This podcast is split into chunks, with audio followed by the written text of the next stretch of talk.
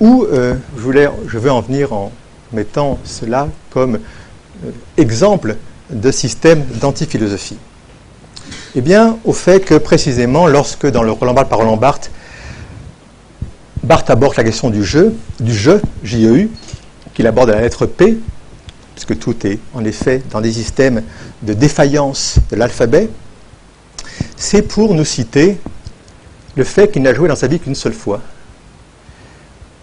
Et cela dans sa jeunesse, en écrivant le passage du Criton. Il dit Je n'ai joué qu'une seule fois dans ma vie, bien, enfin, c'est la troisième personne, et il n'a joué qu'une seule fois dans sa vie, bien qu'il en, ait eu, envie, et donc il donne le passage du Criton comme exemple de jeu. Alors, est-ce que c'est un hasard si précisément euh, ce jeu a comme objet un dialogue de Socrate? Mais euh, je voudrais dire quelques mots de cet exemple-là pour terminer et pour situer peut-être le véritable enjeu de l'antiphilosophie ou de la non-philosophie de Barthes et de sa position, notamment autour de cette notion de jeu. Dans ce pastiche, c'est un pastiche que Barthes est censé avoir écrit, en 1933. On verra pourquoi. Ça renvoie à ce que Philippe Roger disait sur Nietzsche et sur la présence de Nietzsche dès cette année-là.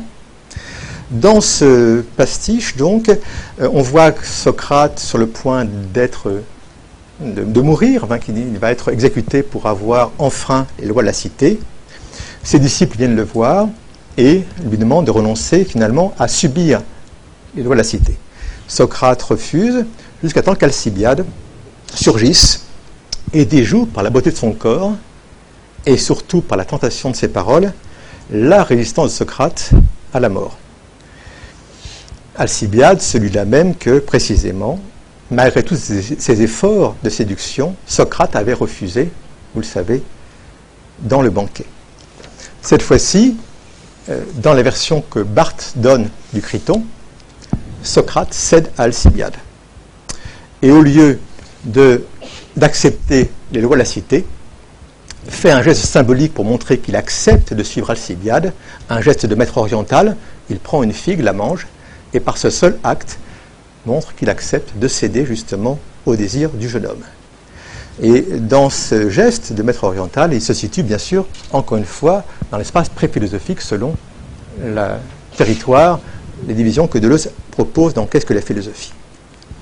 L'épilogue du pastiche que, Barthes euh, euh, écrit est assez bref. On est loin d'Athènes. Socrate est avec ses disciples et euh, ils mangent des figues ensemble. à un moment, Cratyle se met à rire. À quoi penses-tu lui demande Criton. Alors Cratyle répond Je pense à la prosopopée des lois silence gêné, puisque évidemment Socrate euh, euh, ne euh, rentre en contradiction avec lui-même et avec ses propres discours. il eut un froid, note Barthes, à propos de ce propos.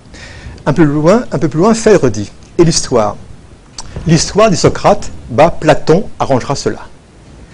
Et voilà comment se termine le propos donc de Barthes. Donc deux choses à dire pour conclure là-dessus, c'est qu'on a donc deux types de différents par rapport à la philosophie. Le premier à l'égard du corpus philosophique lui-même, qui apparaît dans une vision tout à fait nietzschéenne de la philosophie comme falsification pure. Platon étant le grand falsificateur de la philosophie, c'est lui qui a inventé, tout inventé, de A à Z, qui a inventé la figure du philosophe, j'y reviendrai, le second différent touche au geste de Socrate. Geste qui est donc annulé dans le texte barthésien.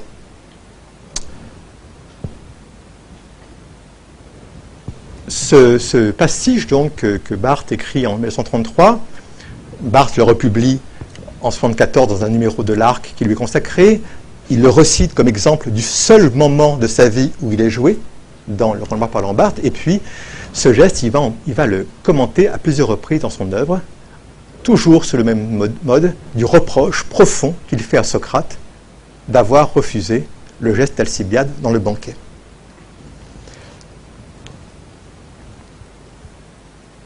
En fait, on pourrait considérer qu'en effet, le geste de Socrate, du refus d'Alcibiade, le geste par lequel Socrate refuse Alcibiade, pourrait être considéré comme un geste symboliquement fondateur du philosophe.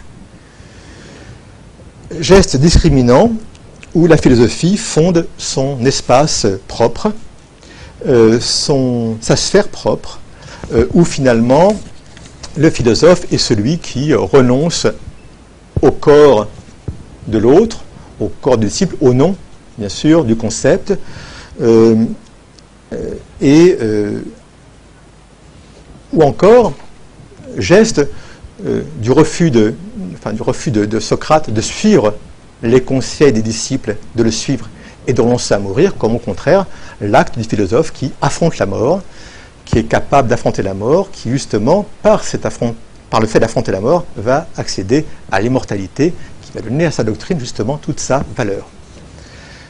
En ce sens, donc, Barthes, en s'attaquant au geste de Socrate, s'attaque à un geste, à mon sens, ce n'est pas le seul bien sûr, mais un geste, à mon sens, fondateur de la, philosophie. Euh, en fait, on pourrait dire que le vrai immanentisme, c'est de choisir Alcibiade contre la transcendance du système, du concept, de l'immortalité. Et on pourrait dire que, au fond, la science de l'être unique, c'est de choisir aussi Alcibiade, c'est considérer que le singulier, au fond, est l'objet que l'on doit toujours choisir par opposition à la science.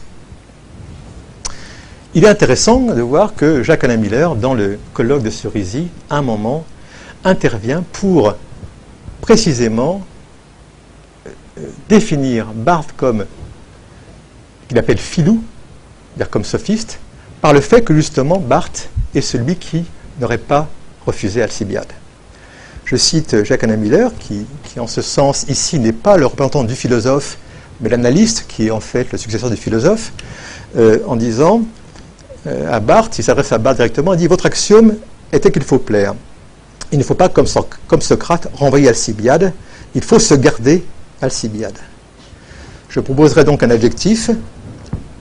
Je ne proposerai pas un adjectif, mais un mot. Vous êtes, euh, vous êtes à votre façon un filou. Donc euh, ici, la, position que Barthes défend de prendre Alcibiade apparaît comme euh, cette position par laquelle Barthes se place en position de non-philosophe.